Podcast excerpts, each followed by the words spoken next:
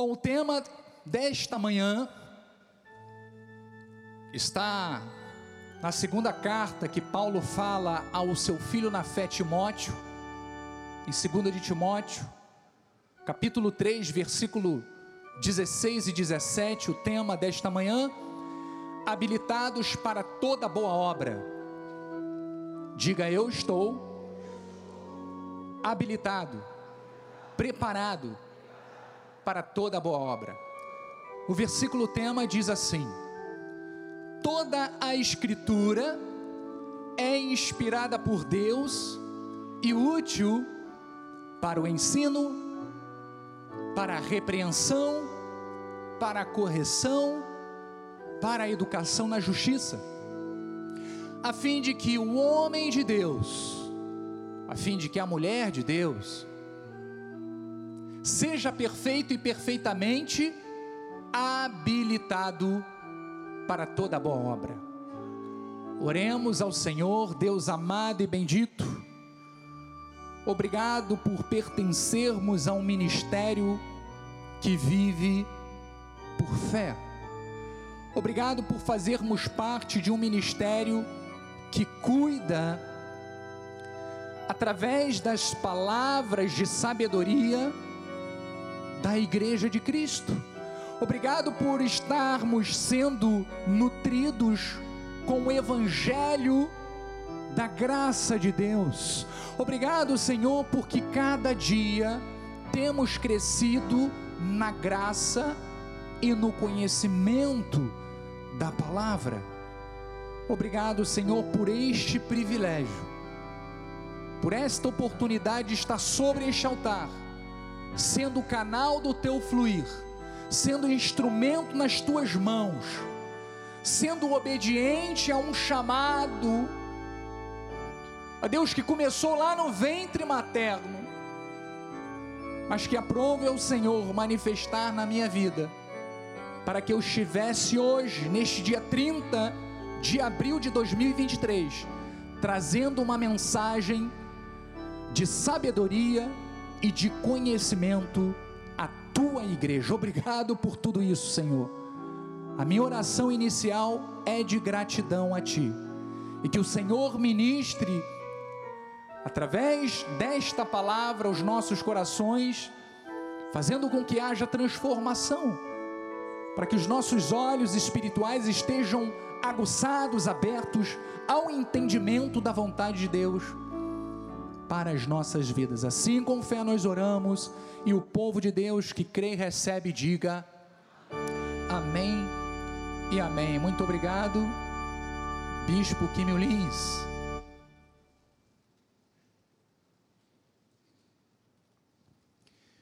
Pedras vivas do Senhor, eleitos de Deus. Estamos vivendo o mês em que celebramos a ressurreição de Jesus Cristo. Estivemos algumas semanas atrás celebrando a Páscoa, e a Páscoa representa exatamente isto: a ressurreição, não só a morte, não só o sacrifício, não só tudo aquilo que Cristo sofreu em nosso lugar, mas acima de tudo, a ressurreição de Jesus Cristo. Diga: Cristo vive e habita dentro de mim. Então veja que, como crentes cortados pela graça do Senhor, compreendemos o valor do sacrifício de Cristo na cruz do Calvário porque sabemos que através daquele sacrifício, todos nós recebemos os benefícios espirituais que foram liberados. Quando Jesus disse: Tudo está consumado. Então, graças a Deus, porque não vivemos jogados de um lado para o outro, agitados por todo vento de doutrina. Não. Estamos firmados na rocha, e essa rocha não se abala. Estamos firmes na certeza de que a fé em Jesus Cristo nos basta. Então diga: a fé em Cristo basta. Porque, amados, a pregação que recebemos é totalmente fundamentada na fé, não nas obras, mas na fé.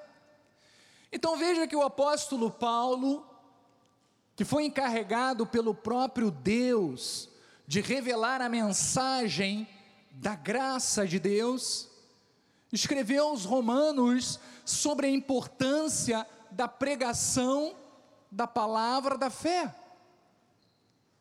O quão importante era pregar sobre fé. E veja que apesar de Paulo nunca ter visitado a igreja em Roma, apesar de ter escrevido a carta aos romanos, mas ele nunca havia visitado a igreja em Roma, ele reconhecia o significado estratégico da igreja e por isso fez questão de anunciar em detalhes, cuidadosamente, minuciosamente, as doutrinas básicas do cristianismo, porque era uma igreja formada tanto por gentios como por judeus. E dizem os estudos que a variedade de culturas e interpretações que havia naquela igreja exigia uma articulação clara, precisa, detalhada, minuciosa sobre as obras de Cristo, não sobre nossas obras, mas sobre as obras de Cristo. Então veja o que, que ele disse em Romanos, nesta carta, em Romanos 10, 8. Diz assim: Porém, que se diz? A palavra está perto de ti, na tua boca e no teu coração, isto é, a palavra da fé. Diga, a palavra da fé está na minha boca e no meu coração. E ele está dizendo a palavra que pregamos. Paulo pregava a palavra da fé. E por isso nós, na Cristo Vive, pregamos a palavra da fé, que foi a palavra que Deus deu a Paulo para os gentios. E no próximo versículo, olha que revelação importante. Este versículo nos deixa. Diz assim: Se com a tua boca confessares Jesus, não é outro nome se com a tua boca confessares Jesus como Senhor, e em teu coração creres que Deus o ressuscitou dentre os mortos, serás salvo. Aqui tem alguma obra da carne? Versículo 10: Porque com o coração se crê para a justiça, e com a boca se confessa a respeito da salvação. Então, igreja, veja que uma igreja que vive pela pregação da fé, que é o que nós vivemos, é totalmente fundamentada nesta palavra, nesses versículos. Porque, olha, amados, a confirmação da salvação vem somente pela confissão de que Jesus Cristo é o Senhor. E isso se dá pela fé nas obras de Cristo. Você precisa fazer alguma coisa? Não. Cristo já fez por nós. E olha o que, que diz no versículo 11: Porquanto a Escritura diz: Todo aquele que nele crê, todos nós cremos, não será o que? Confundido, não será enganado. Nós temos olhos iluminados, graças a Deus, porque este ministério prega a genuína graça de Deus. Então vejam que só esses versículos já devem gerar ao crente uma paz interior, tranquilidade de que quanto à salvação, tudo, absolutamente tudo já foi feito por Jesus Cristo. Nós acabamos de ler a Bíblia Sagrada, aonde o apóstolo Paulo diz que é por fé. Vamos confirmar outros versículos. Vamos ver o que, que diz lá em Romanos 1,16. Diz assim: Pois não me envergonho do Evangelho, nem eu, diga, nem eu, porque é o poder de Deus para a salvação de todo aquele que crê. Primeiro do judeu e também do grego. Próximo, visto que a justiça de Deus, olha a justiça de Deus, se revela no Evangelho, de fé em fé, não num cumprimento de obras, mas de fé em fé, como está escrito: o justo viverá por fé. É por fé ou por obras que fomos salvos através de Cristo? Por fé.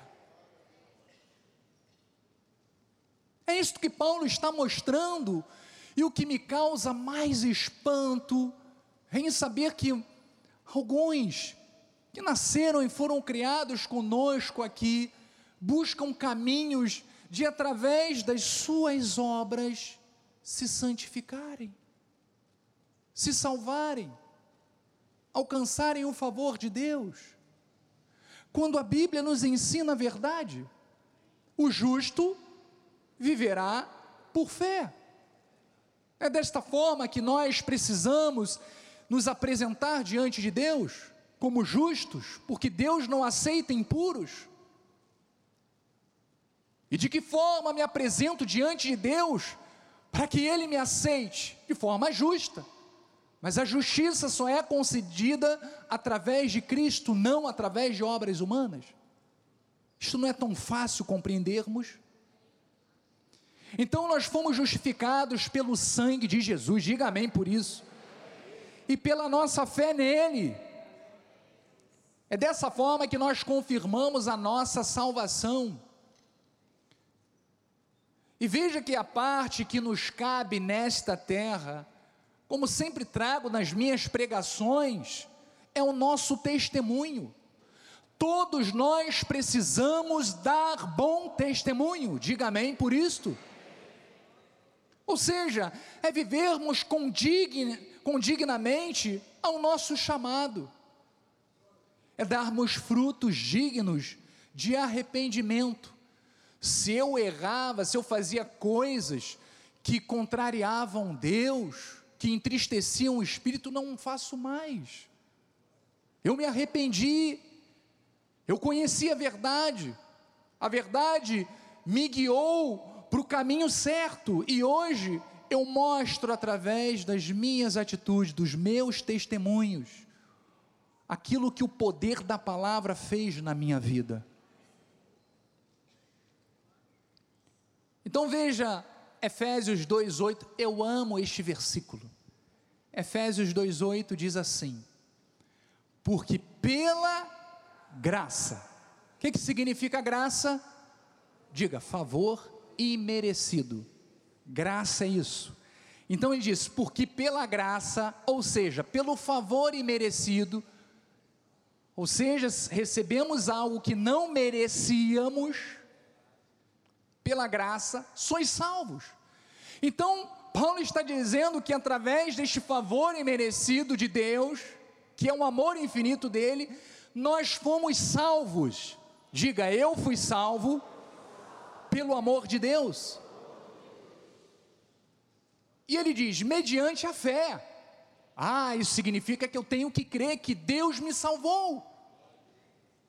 E ele diz, e isto não vem de vós, ou seja, a salvação não vem através das nossas atitudes, não vem através dos nossos sacrifícios, não vem através de nada humano. Mas ele diz que, olha, a salvação é um dom de Deus.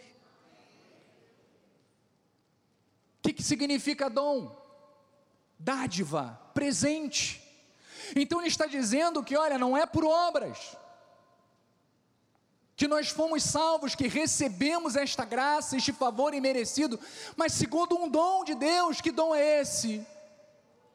O amor de Deus,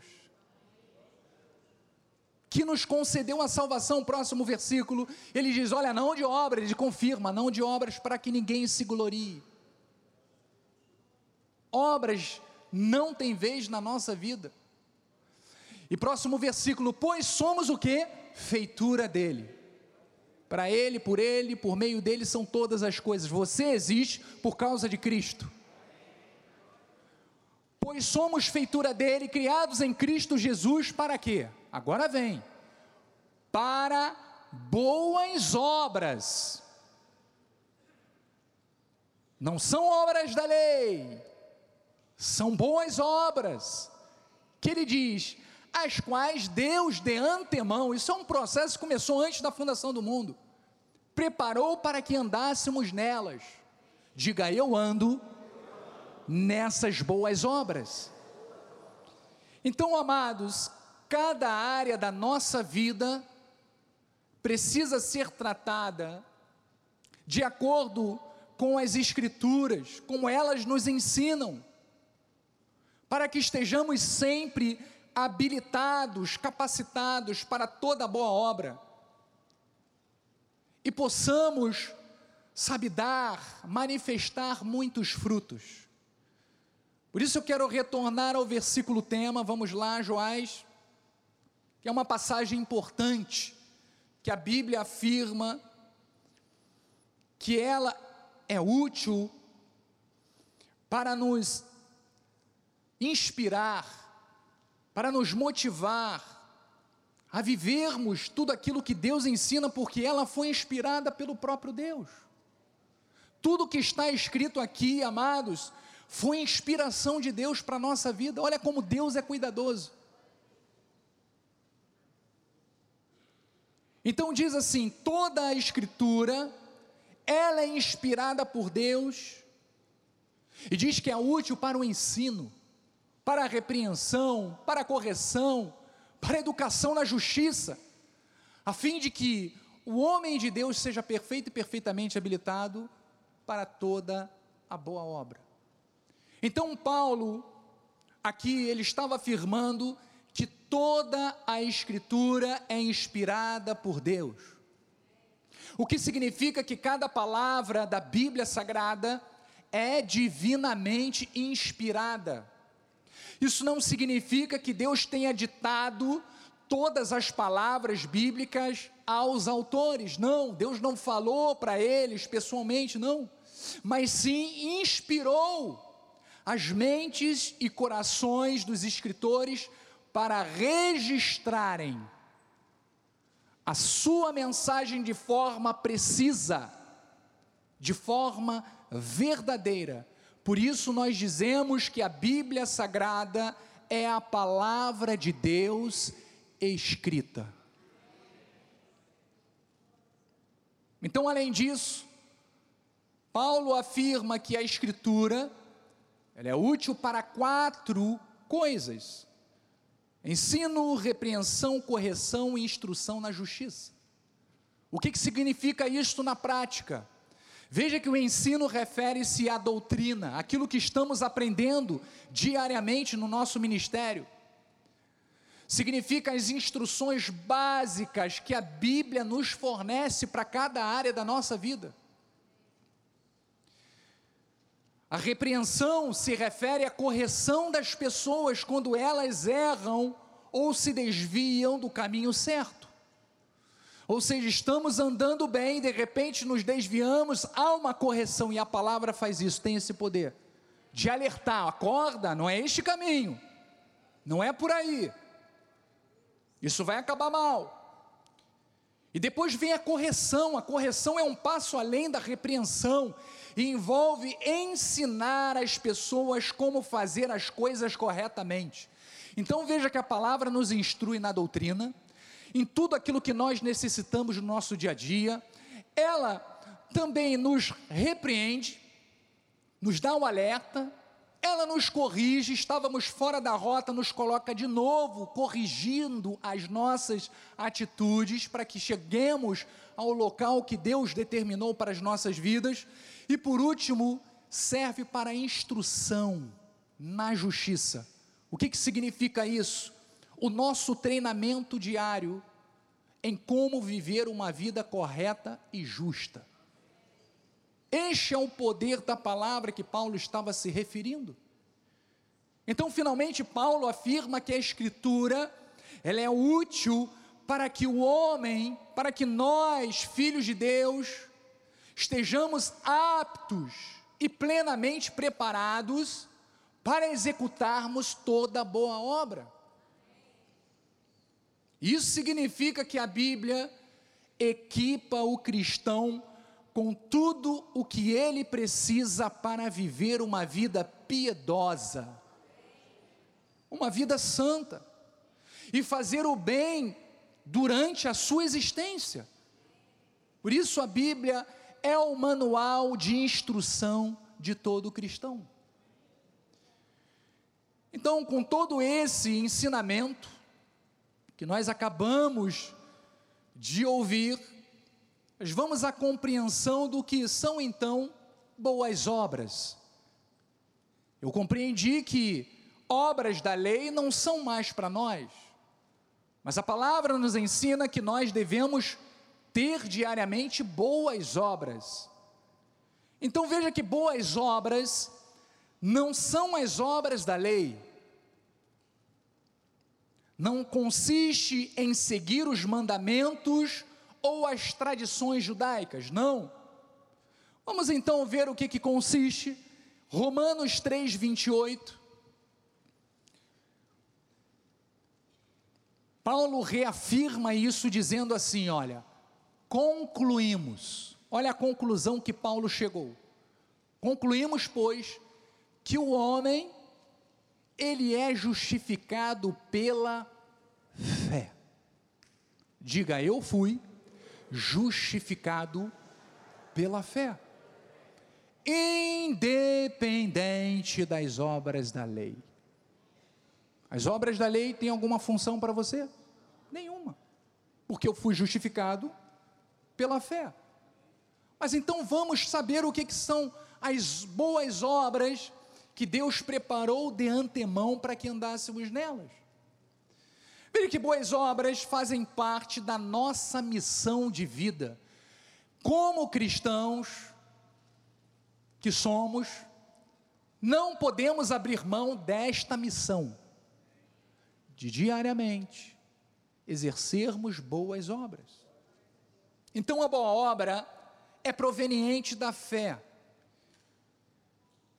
e também uma evidência da salvação. O que, que significa? Que todo salvo tem que produzir boas obras. Você produz boas obras, não é porque você quer alcançar a salvação, não, longe de você isso, mas você pratica boas obras porque você foi salvo. Você foi salvo, você confessou que Cristo te salvou, por isso você pratica, tem a capacidade de praticar essas boas obras. Então ela pode ser realizada dentro de nós ou em benefício do nosso semelhante, do nosso próximo. Todos os que creem em Jesus, em Jesus Cristo, todos nós que confessamos o Senhor como Salvador, somos chamados à prática das boas obras que deve ser uma característica distintiva na vida do cristão. A marca do cristão são os seus comportamentos, as suas atitudes. E as atitudes, elas passam pelo que eu falo, pelo que eu penso e pelo que eu ajo. As pessoas vão identificar que somos cristãos através das nossas boas obras. E seja ela para mim, ou seja, quando eu estou num ambiente em que a minha família me enxerga, as pessoas que estão à minha volta estão me vendo, ou também quando nós, através do nosso testemunho, falamos para as pessoas e elas se miram naquilo que nós somos. Então, todos aqueles que creem têm que mostrar isso. Isso quer dizer que não é possível ser um verdadeiro seguidor de Jesus Cristo e, ao mesmo tempo, ignorar as necessidades das boas obras. Então, as boas obras, elas devem se manifestar nas, nas diversas áreas da nossa vida. Quais são as áreas? A área no âmbito pessoal. É uma área que eu tenho que produzir boas obras. Então, a nível pessoal, só para que nós entendamos, nós podemos falar das boas obras em conexão direta com a santificação, a partir do nosso desejo e prática de uma vida de oração. Quando você ora a Deus, você está testemunhando, está praticando boas obras. Você está dando testemunho no âmbito pessoal daquilo que você faz. Através do estudo da palavra, da meditação da palavra, na busca do desenvolvimento dos dons espirituais em nossas vidas. Tudo isso, amados, são atividades fundamentais em nosso relacionamento com Deus e refletem a nova inclinação do nosso coração regenerado em busca de um bem que é espiritual. Então, quando eu ajo desta forma, eu estou mostrando o que? Boas obras. Então, na vida de oração, estudo da palavra, como eu acabei de dizer, no desenvolvimento desse relacionamento com Deus, tudo isso nos inspira e nos faz ter fé na prática das boas obras. Vamos a Colossenses 1, 9 e 10, diz assim: Por esta razão, também nós, olha Paulo dando testemunho, desde o dia em que ouvimos, não cessamos de, olha a oração aí, olha a vida de oração, de comunhão com Deus, por vós e pedir que transbordeis de pleno conhecimento da Sua vontade em toda a sabedoria, entendimento espiritual. Lembra que eu falei do, desenvolvimento dos dons espirituais?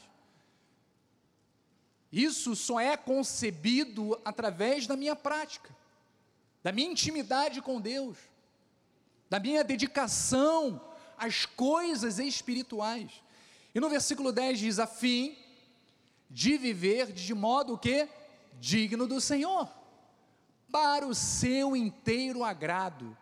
Todas as vezes que você faz isso, você está agradando a Deus.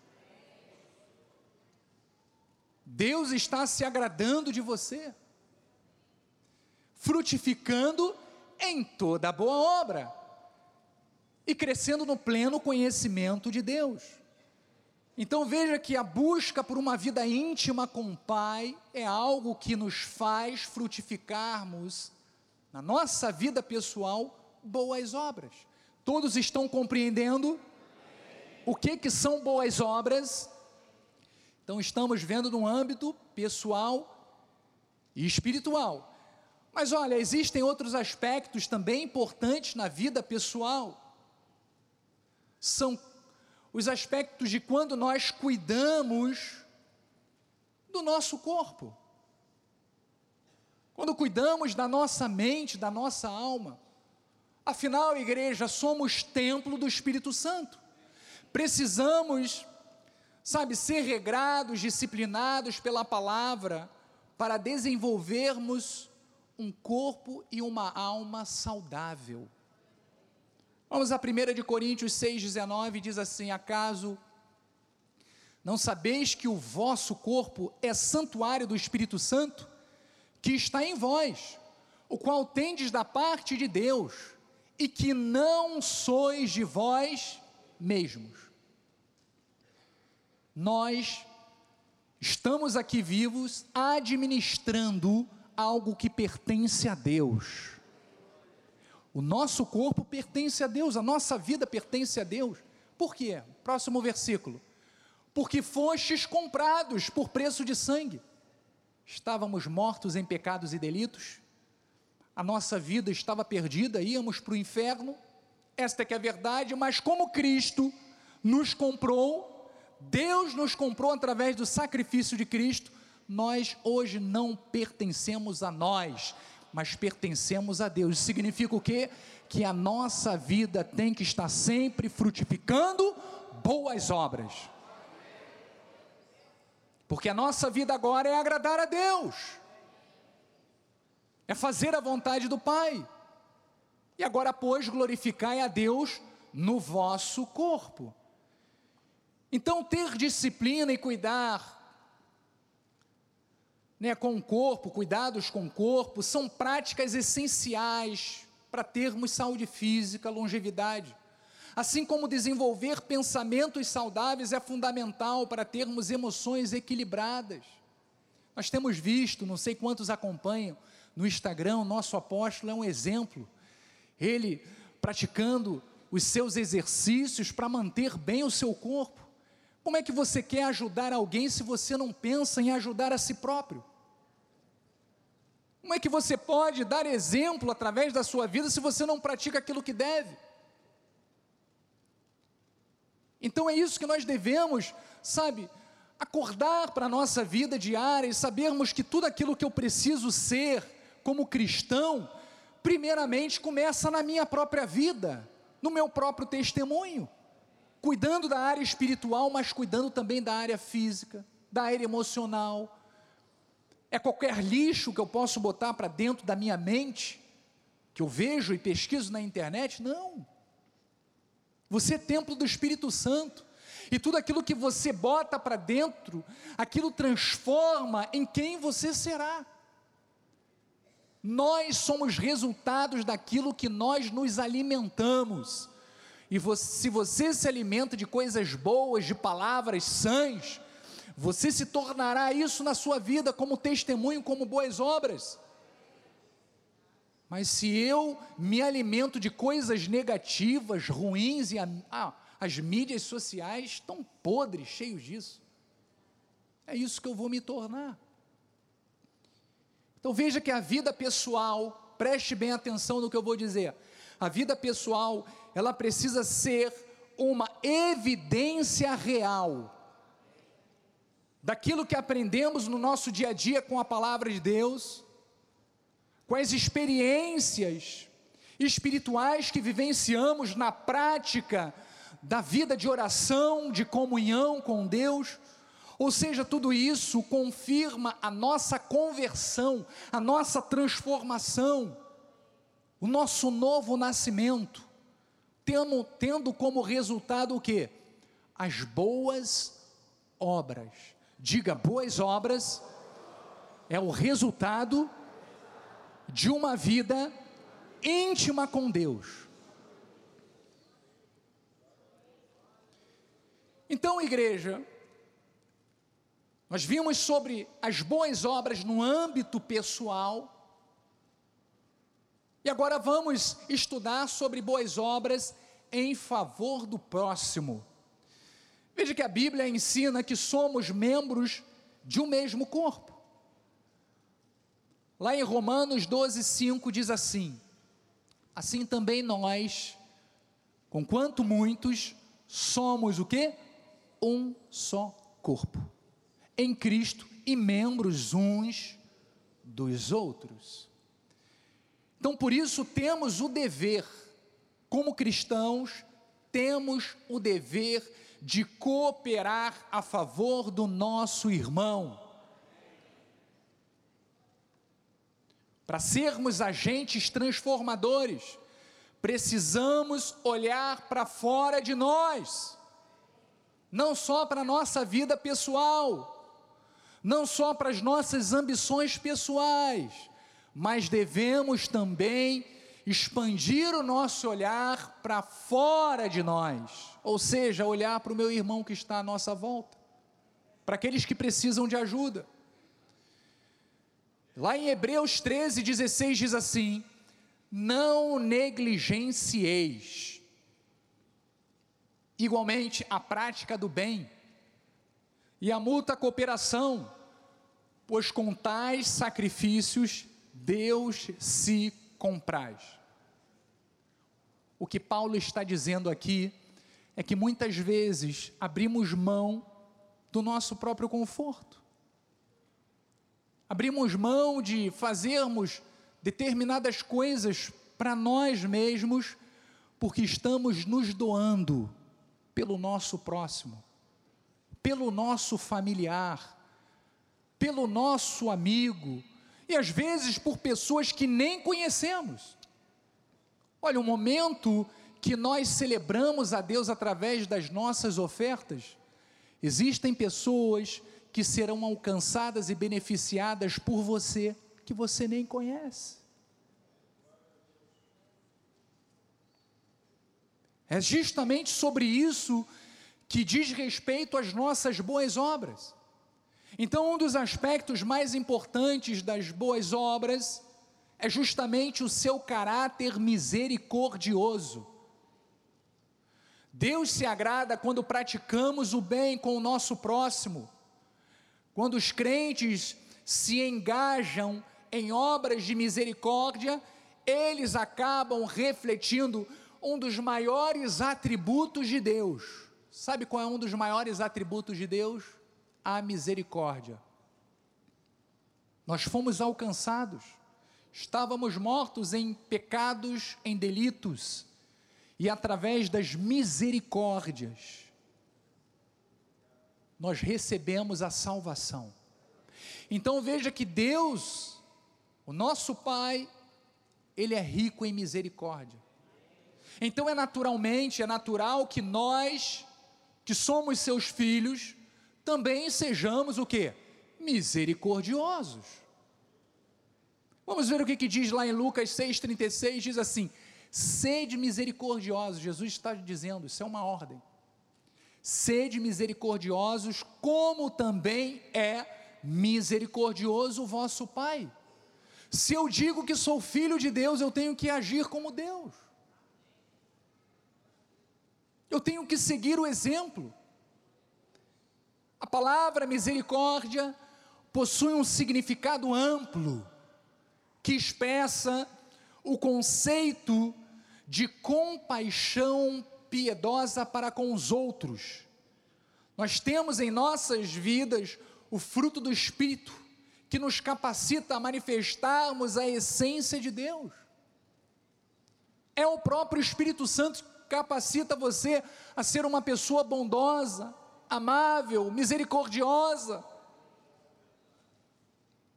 com domínio próprio, mansa. Olha quantas características tem o fruto do Espírito, inclusive a misericórdia. Então é Ele quem nos capacita.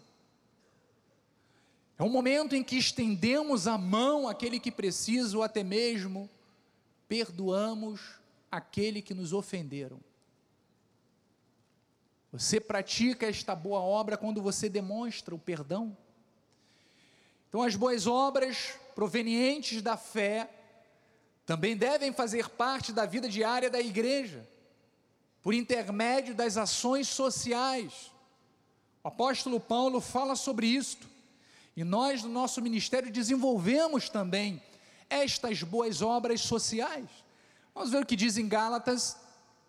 Por isso, enquanto tivermos oportunidade, façamos o bem a todos, mas principalmente aos da família da fé.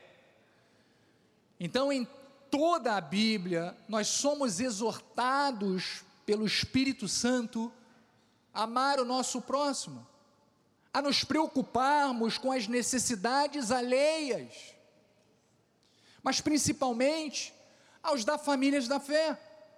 Para isso, nós temos na nossa igreja o ministério do bom samaritano. Não sei quantos conhecem, eu sei que muitos participam deste ministério, ajudando com cestas básicas, com alimentos não perecíveis. Então veja que esta é a forma de nós expressarmos boas obras em favor do próximo. Vamos ver o que, que diz Provérbios 3, 27. Olha que conselho maravilhoso. Não te furtes a fazer o bem a quem de direito, estando na tua mão o poder de fazê-lo. Não digas ao teu próximo, vai e volta amanhã, então tu darei, se o tens agora contigo. O sábio nos orienta a termos um olhar de compaixão, de generosidade com o nosso próximo. Se você sabe de alguém que está passando por um momento difícil, está passando por uma necessidade, e você tem condições de ajudar, faça. Faça o bem, faça o melhor. E olha, vou te dar mais um conselho: dê, não empreste. Sabe por quê, né? Porque se você emprestar, você vai perder o amigo.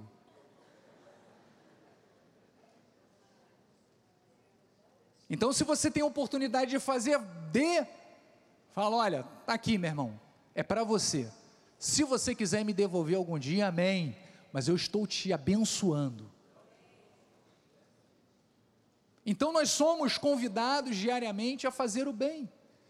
Se você sabe de alguém que precisa, amados, por isso que a palavra de Deus diz que é melhor dar do que receber. Sabe por quê? Porque aquele que dá pode dar, não precisa estar esperando nada em troca, não precisa estar esperando receber nada, ele já tem em abundância. Por isso que dar é melhor do que receber, porque aquele que recebe está ali esperando o momento em que Deus vai tocar o coração de alguém para o abençoar. Então, além de ajudar nas questões materiais, também podemos fazer o bem de várias outras formas pelo nosso próximo. Sabe de que forma? Eu vou falar algumas. Orando por aqueles que estão passando por dificuldades, por aqueles que estão lutando com a sua fé, por aqueles que precisam de direção e orientação de Deus. Encorajando aqueles que estão passando por momentos difíceis lembrando-os do amor, da fidelidade de Deus, incentivando-os a continuar perseverantes na fé. Olha, compartilhando também conhecimentos bíblicos, ensinamentos sobre a vida cristã, para que outros possam crescer em sua compreensão à palavra de Deus. Fale de Jesus orientando e, a, e aconselhando também aqueles que estão começando na sua jornada de fé, ajudando-os a crescer em sua relação com Deus e a encontrar respostas para as suas dúvidas e questionamentos. Veja quantas formas, quantas maneiras nós podemos frutificar boas obras na vida do nosso semelhante. Então vamos agora ver o exemplo que Jesus nos mostra através de uma parábola, que é a parábola do bom samaritano, que foi quando o intérprete da lei, um super religioso, estava indagando a Jesus e perguntou quem ele consideraria o seu próximo para o ajudar. E veja o que Jesus respondeu: Jesus respondeu com uma, com uma parábola e ensinou algo importante para todos nós. Lá em Lucas 10, 30 diz assim: Jesus prosseguiu dizendo: Certo um homem descia de Jerusalém para Jericó e veio a cair em mãos de salteadores, os quais, depois de tudo lhe roubarem, e lhe causarem muitos ferimentos, retiraram-se, deixando semi-morto.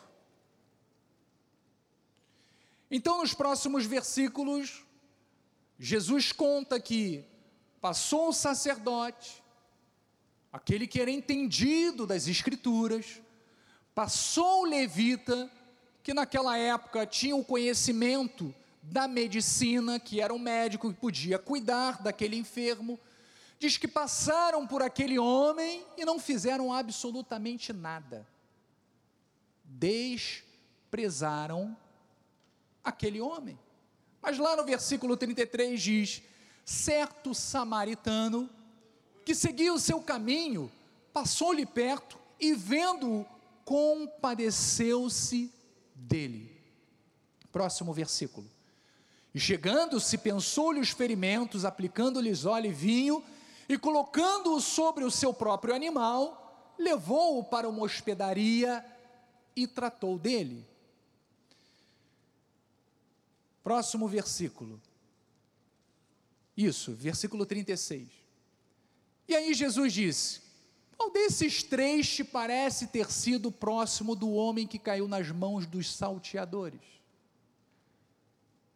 Respondeu-lhe o intérprete da lei: O que usou de misericórdia para com ele? E olha o recado que Jesus dá. Então lhe disse: Vai e procede tu de igual modo. É dessa forma que nós devemos agir. Porque veja, amados, muitos passaram perto daquele homem.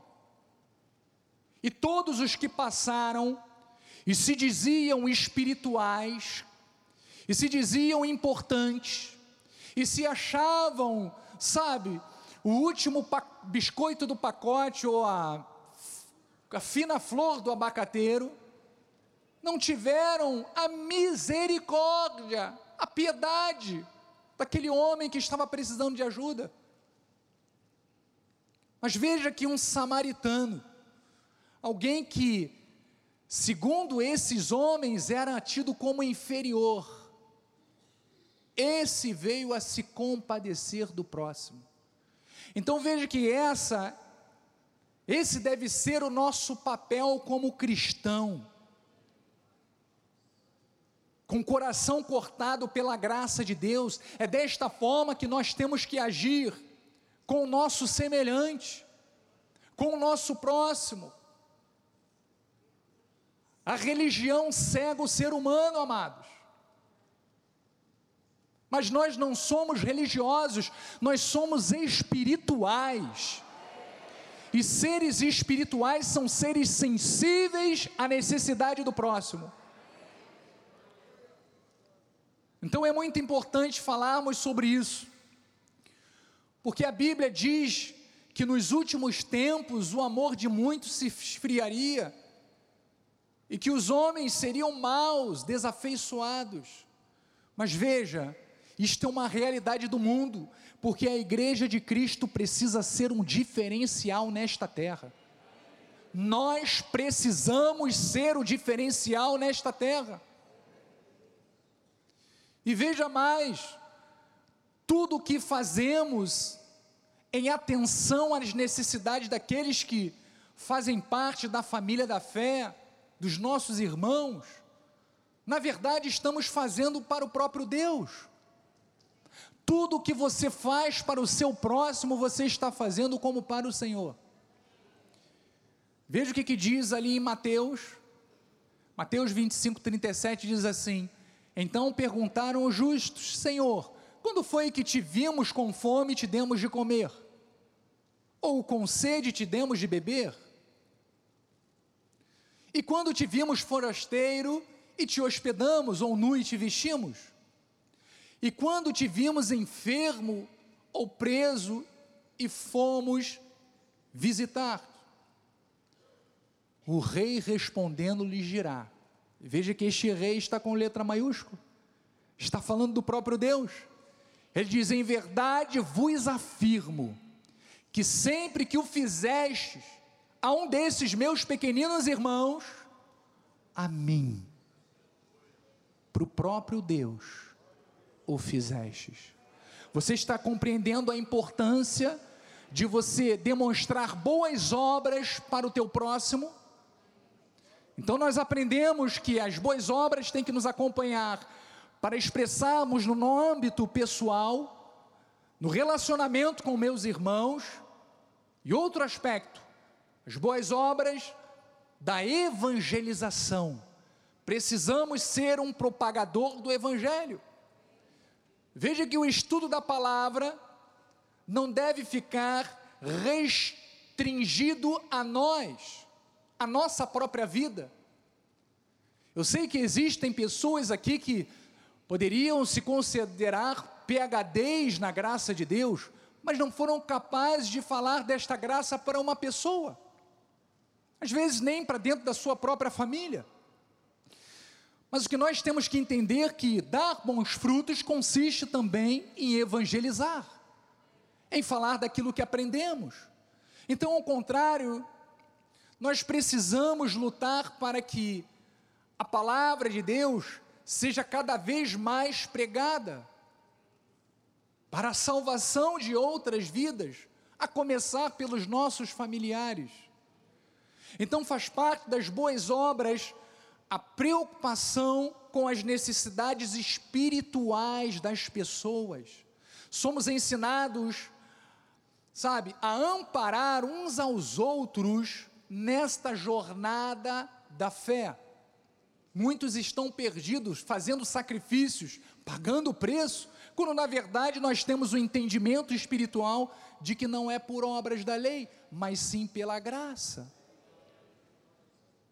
Então devemos nos lembrar que o Evangelho, veja, o Evangelho é o maior tesouro que podemos compartilhar com alguém.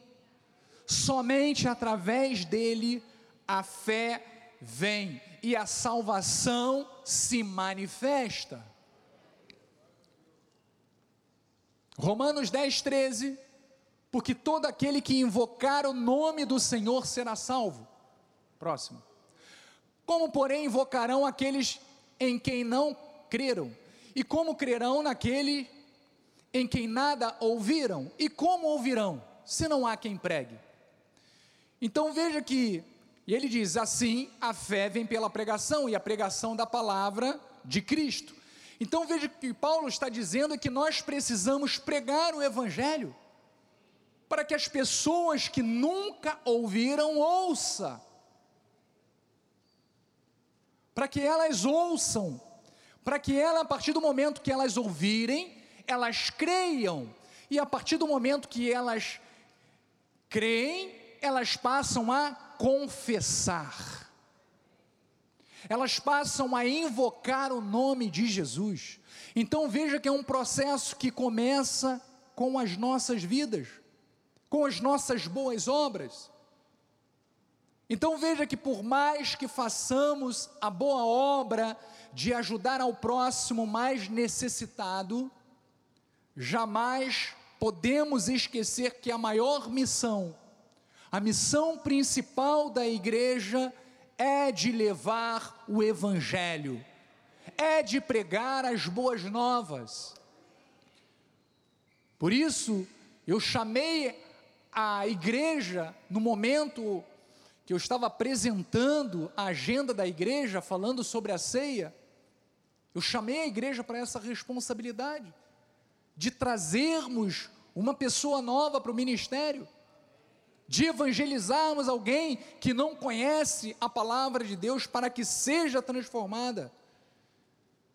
Porque vejam, amados, nós precisamos dar o pão ao faminto, sim, mas principalmente apresentar aquele que é o pão da vida que desceu dos céus. João, Jesus, capítulo 6, versículo 35 Diz assim: Declarou-lhes, pois, Jesus: Eu sou o pão da vida. O que vem a mim jamais terá fome. E o que crê em mim jamais terá sede. Você gostaria de aplaudir ao Senhor?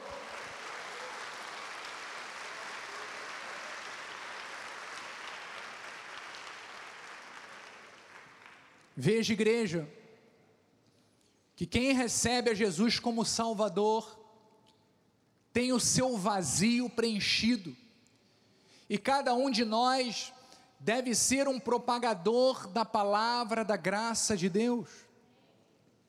Devemos nos comprometer em trazermos mais pessoas para a igreja, porque é aqui que elas receberão a palavra da reconciliação. É aqui que elas receberão o ensino, a repreensão, a correção e a instrução na justiça. É aqui na casa do Pai, para que elas possam frutificar boas obras. Então vamos praticar as boas obras de misericórdia em todos os aspectos da nossa vida. E que através das nossas boas obras possamos refletir um caráter que esteja moldado à semelhança de Cristo. Então, nós vimos sobre três aspectos de como nós devemos mostrar as nossas boas obras, no âmbito pessoal, em relação ao nosso próximo e quanto ao evangelismo. Mas eu gostaria de, nesses momentos finais, compartilhar com você algumas observações importantes sobre a prática das boas obras. Veja que as boas obras devem nos incentivar uns aos outros. Diga, eu sou, eu já estou declarando, hein, um incentivador. Vamos ver o que, que diz Paulo lá aos Hebreus. Consideremos-nos também uns aos outros. Para quê? Para nos estimularmos ao amor e às boas obras. É algo que nós precisamos, sabe, nos incentivar, nos estimular a prática das boas obras. Então, igreja, é nosso dever como cristão incentivarmos uns aos outros. Primeiramente ao amor, que é a base da vida cristã, e também a praticarmos as boas obras. Temos que exercitar isso diariamente. Sabe qual o melhor lugar para você começar a exercitar? Dentro da sua casa. Treine isso com a sua família, com seus filhos. Ensine isso para os seus pais. Compartilhe isso com seus familiares. Outra importância a respeito das boas obras é praticar Praticar as boas obras é nossa responsabilidade individual. Eu tenho que trazer para mim esta responsabilidade, este dever, esta obrigação, este compromisso de estar diariamente produzindo boas obras. Por isso devemos assumir esta responsabilidade, este compromisso sério. Veja que Paulo aos Romanos, capítulo 14, versículo 12 diz: Assim, pois, cada um de nós dará contas de si a Deus. O que ele está dizendo é que tudo aquilo que fazemos ou deixamos de fazer, prestaremos contas diante do Senhor.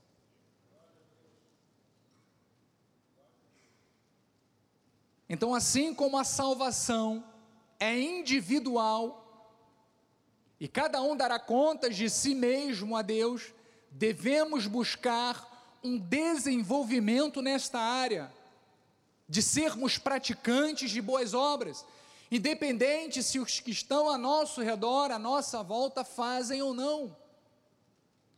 Nós precisamos trazer para nós esta responsabilidade. Você está comprometido com isto? De trazer para você esta responsabilidade de ser um propagador de boas, de boas obras? Veja o que, que diz Tito, capítulo 2, versículo 7, diz assim: Tornai-te torna-te pessoalmente padrão de boas obras. Então nós estamos aqui dentro deste culto, aprendendo numa escola do saber a como nos tornarmos padrão de boas obras. E ele diz: no ensino, mostra integridade e reverência. Então nós não podemos negligenciar este chamado tão importante, tão especial que Deus colocou sobre nós. Precisamos exercê-lo através da nossa vida, para que sejamos sempre vi visto por esta sociedade corrupta como pessoas diferentes, transformadas, como bênção para esta sociedade. E o terceiro ponto é que toda boa obra deve ter sempre o intuito de glorificar a Deus. Tudo aquilo que você fizer, tudo aquilo que você se empenhar, seja para você ou para o teu semelhante, principalmente para o teu semelhante, você tem que fazer com o intuito de glorificar ao Senhor. Então vamos ver o que diz Mateus 6:1. Guardai-vos de exercer a vossa justiça diante dos homens, com o fim de ser desvistos por eles. De outra sorte, não tereis galardão junto de vosso Pai celeste. Quando, pois, deres esmola, não toques trombeta diante de ti, como fazem os hipócritas nas sinagogas e nas ruas, para serem glorificados pelos homens. Em verdade vos digo que eles já receberam a recompensa. Então veja que praticar boas obras de misericórdia, esperando o louvor dos homens, é um comportamento hipócrita. É totalmente reprovado por Jesus. Tudo que fazemos sempre será visto por Deus. Por isso devemos fazer para a glória dele. Por isso devemos fazer para que o nome dele seja exaltado e engrandecido. E é claro, se eu quero esperar alguma coisa, que nós venhamos a esperar de Deus, porque não é Ele quem nos galardoa, não é Ele quem nos recompensa. Veja o que diz em Coríntios, 1 de Coríntios 3,8: Ora, o que planta e o que rega são um, e cada um receberá o seu galardão segundo o seu próprio trabalho. Se você quer receber mais de Deus, faça mais. Veja o que diz Mateus 5,16. Olha o que Jesus disse: Assim brilhe também a vossa luz diante dos homens, para que vejam as vossas boas obras. Quando as pessoas olharem para você, vão ver o diferencial, a luz de Cristo está resplandecendo através da sua vida e, consequentemente, as boas obras. Essas boas obras hão de glorificar o vosso Pai que está nos céus. Então, amados, eu termino dizendo que hoje o Senhor nos convoca a renovarmos o nosso amor, o nosso compromisso com as boas obras. Boas obras essa que ele preparou de antemão para que todos nós andássemos. Boas obras, seja no âmbito pessoal, boas obras em favor do nosso próximo, boas obras da evangelização, nos incentivando uns aos outros, assumindo a nossa responsabilidade individual e, é claro, fazendo tudo sempre para a glória do Senhor. E eu termino com estes versículos, dois versículos que estão lá em Hebreus, que diz assim: Ora, o Deus da paz, que tornou a trazer dentre os mortos a Jesus, o nosso Senhor, o grande pastor das ovelhas, pelo sangue da eterna aliança, vos aperfeiçoe esta é minha oração para cada um de nós. Em todo o bem, para cumprirdes a sua vontade, operando em vós o que é agradável diante dele, por Jesus Cristo, a quem seja a glória para todo sempre. Amém e amém.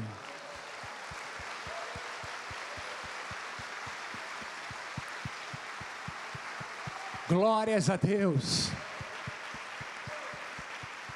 Que você saia desta manhã habilitado para praticar na sua vida pessoal, para o seu próximo, as boas obras que de antemão Ele preparou para que você andasse. Vamos ficar de pé?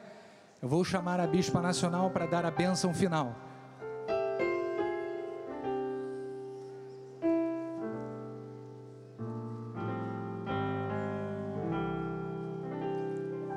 Glórias a Deus, que palavra maravilhosa. Você vai sair daqui nessa manhã muito bem alimentado para praticar essas boas obras, porque o mundo precisa de nós. A sociedade precisa de nós. Temos que resplandecer como luzeiros neste mundo tenebroso. Amém? Estenda suas mãos para o altar, Senhor. Graças te damos, Pai, por esta manhã maravilhosa que passamos na tua casa, Senhor. Graças te damos, Pai, porque estamos vivos. Estamos aqui tendo a oportunidade de aprender mais de Ti, para que possamos reproduzir o Senhor nesta terra, Pai. Graças te damos, Senhor. E que os teus anjos, Pai, venham ministrar em nosso favor, nos guardem, nos livrem de todo mal, que todos nós cheguemos nos nossos lares guardados e protegidos e em perfeita vitória, Pai. E que tenhamos também, Senhor, uma semana muito abençoada, cheia do teu mover, Pai. Que a tua graça, a tua paz, as doces consolações, o teu Santo Espírito se manifestem hoje e eternamente em nossas vidas. E aqueles que recebem, digam amém, amém e amém. Graça e paz. Saia daqui para praticar boas obras, para a glória do Senhor sempre, em nome de Jesus.